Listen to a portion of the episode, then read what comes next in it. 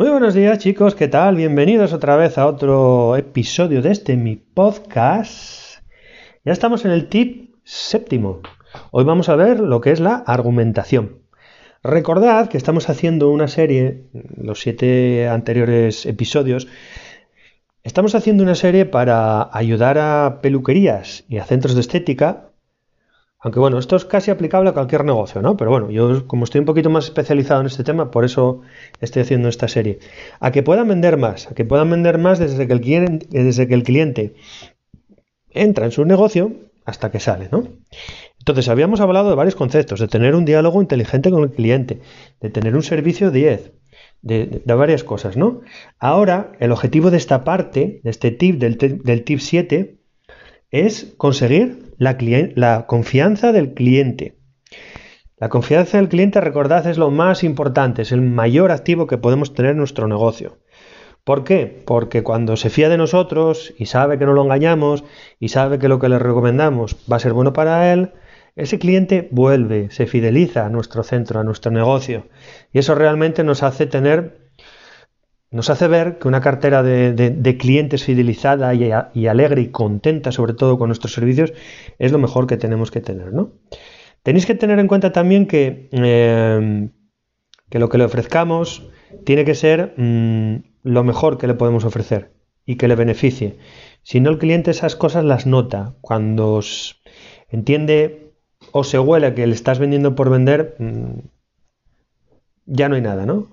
Se va el cliente, se va, o se va la confianza y se va el cliente. Entonces, aquí hay una cosa que tenemos que evitar y de verdad os lo recalco muy, muy, muy, muy mucho, que es lo que yo llamo el síndrome del papagayo, ¿vale? Y diréis, ¿qué es esto? Pues mirad, es un tema que se suele dar mucho cuando vamos a las formaciones de las marcas, ¿no? Entonces, cuando llega los comerciales que nos venden los productos, pues empezamos a tener, digamos, una pequeña relación con ellos, ¿no? Empezamos a lo mejor, pues una marca que no conocemos, empezamos a trabajar con ella con determinados productos. Y poco a poco, a medida que avanza el tiempo, vamos ampliando esa gama de productos, esa gama de, servicios que nos ofrece una determinada marca para, para trabajar en nuestro centro. Por muchas razones, fundamentalmente porque creemos y entendemos que es bueno el, el producto, ¿no? Claro, las marcas, y es una cosa que le inculcan a sus comerciales, eh, lo que quieren es que vayamos a sus formaciones. Que por un lado a nosotros nos beneficia, obviamente, porque acabamos funcionando o sabiendo funcionar muy bien con los productos. Pero por el otro lado, es la manera que ellas tienen, ¿vale? Y no es ni malo ni bueno, es la manera que ellas tienen de que nosotros, como profesionales, ampliemos la gama de productos que tienen en nuestros negocios, ¿no? Y ahí nos dicen, ahí nos dicen que nos, empiezan a enseñar métodos de, vender, métodos de marketing, de, persuasión, que a mí no me gusta esa palabra. Y nos dicen que para lo fundamental es que conozcamos el producto totalmente, en un 100%, que aprendamos a trabajar, ¿vale? Que nos lo conozcamos, vamos, de, desde el dedo del pie hasta la punta del pelo de la cabeza. Y yo particularmente bajo mi experiencia eh, y todo lo que llevo aprendido en marketing, no estoy de acuerdo. Lo primero porque yo ese error lo cometí de, digamos, entre comillas, casarme con una o con dos marcas. Y, y después porque mm, yo he visto a lo largo del tiempo que sabiendo pues un 15 o un 20% del producto, es más que suficiente. Hombre, obviamente, cuanto más sepáis, más, más vais a, más, joder, más vais a poder, perdonar, ¿eh? más, es que me emociono, vais a poder ayudar a vuestro cliente. Pero el 80% restante eh, no tiene que ver con eso. Tiene que ver con que identifiquéis el dolor en el cliente. Porque al final, recordad que no vais a vender ni por persuasión, ni por identificar el, el, digamos, no el dolor, sino el, la necesidad. Eso no existe, ¿no?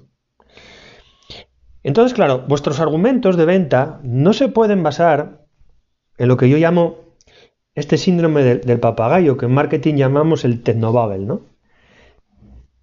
que es que cuando necesitáis estos argumentos para convencer al cliente, empezáis a soltar, o empezamos porque yo lo he hecho también, empezamos a soltar una verborrea acerca de todas las características del producto. Que el cliente no quiere oír. El cliente lo que quiere oír, lo que quiere saber es qué, qué dolor le vais a resolver. Si siguiendo el ejemplo de anteriores episodios, pues de esa persona que viene a nuestro centro, que se va a ir de vacaciones, que sabe que cuando va a venir va a tomar el sol y va a venir con la piel pues hecha papilla y que le va a, tardar un tiempo y un dinero en, poder recuperar esa piel, lo que quiere saber, lo que quiere saber, no quiere saber que la vitamina C sirve para revitalizar, para esto. La clienta lo que quiere saber es que, mira, fulana, mira, María, cuando este producto lo que te va a permitir es que te hidrata la piel, te la va a dejar más tersa, te va a proteger contra el sol, y cuando vengas, ya no vas a tener ese problema que tenías. O sea, es totalmente distinto. Daros cuenta que en 10 segundos, en 6 segundos, le estáis diciendo el beneficio. O sea, le estáis dando, le estáis diciendo su dolor y la solución a su dolor. Pero no la solución con un montón de características, sino con algo que palpe, ¿no? Algo que, que, que mm, en su cabeza lo pueda, lo pueda entender, ¿no? Tiene que ser totalmente entendible. Le resuelves el problema, pero tiene que ser totalmente entendible, ¿no? Entonces, claro, mmm, recordad, un poquito para, para, para, acabar, porque sé que yo me, pongo a hablar de todas estas cosas y, me lío bastante.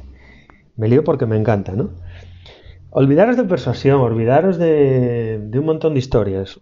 Hay un esquema fundamental que es dolor, identificarlo, argumento y después una solución. Una solución, sobre todo, que sea beneficiosa para el cliente. Así, en definitiva, teniendo una buena argumentación, es como vamos a ganarnos nuestra confianza del cliente, que al final, como os digo, es realmente lo importante de cualquier negocio, tener una base fidelizada de clientes, ¿vale? Porque mirad, ¿por qué es tan importante todo esto? Ya os quiero dejar un tip. Imaginaros que mañana que vosotros tuvierais una base de clientes de 500 clientes y que tuvierais, pues por ejemplo, eh, el correo de todos ellos. Y que el día de mañana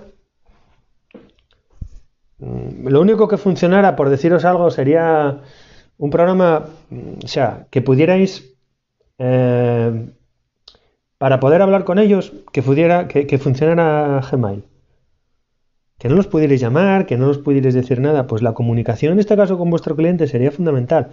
Esa base de datos que vosotros vais construyendo poco a poco es vital.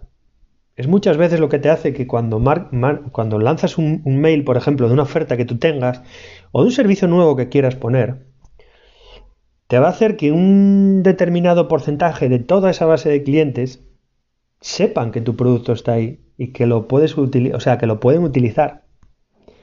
Y eso te va a hacer sin publicidad y sin gastarte un duro, darle una promoción inicial que de otra manera tendrías que gastar mucho dinero en publicidad. Bueno, eh, no quiero, porque si no, os empiezo aquí a dar tips y la verdad quiero hacer toda esta serie un poquito más extensa porque creo que de, todas estas cosas os hablaré. Os hablaré del tema de tener una base de datos adecuada y de cómo hacer promociones que no os cuestan dinero, porque no os cuestan dinero, ¿vale? Eh, en siguientes episodios. Nos vemos mañana con el siguiente podcast. Adiós, hasta luego.